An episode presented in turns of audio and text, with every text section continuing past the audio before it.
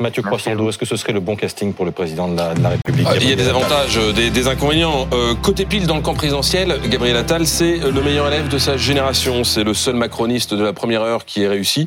Le seul, la seule tête qui dépasse pour de bonnes raisons, j'ai envie de dire. Ancien porte-parole, il est passé maître dans l'art de, de la communication, c'est le roi des punchlines. Et il a prouvé à l'éducation nationale qu'il était capable de passer de la parole aux actes en prenant à bras le corps euh, des dossiers qui traînaient depuis longtemps avec des décisions immédiatement suivies des faits. On l'a vu sur la Baïa, le harcèlement, les épreuves du bac.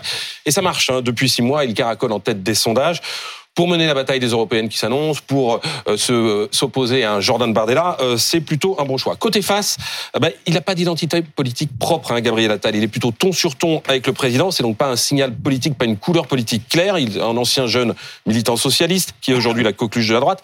C'est un homme qui a construit son ascension avec un carré de fidèles. Il y a une Attalmania peut-être dans les sondages, mais il n'y a pas d'Ataliste en termes d'élus, en termes de troupes. Les rapports de force à l'Assemblée, ben, ils n'ont pas changé, donc il risque de se heurter aux mêmes difficultés qu'Elisabeth Borne. Puis enfin, il n'a pas une une immense expérience de ce qu'on appelle l'appareil d'État. Or, Matignon, c'est le cœur de la machine et pour les surpris, pour ses ennemis, c'est un peu l'histoire du steward qui serait nommé à la tête de la tour de contrôle.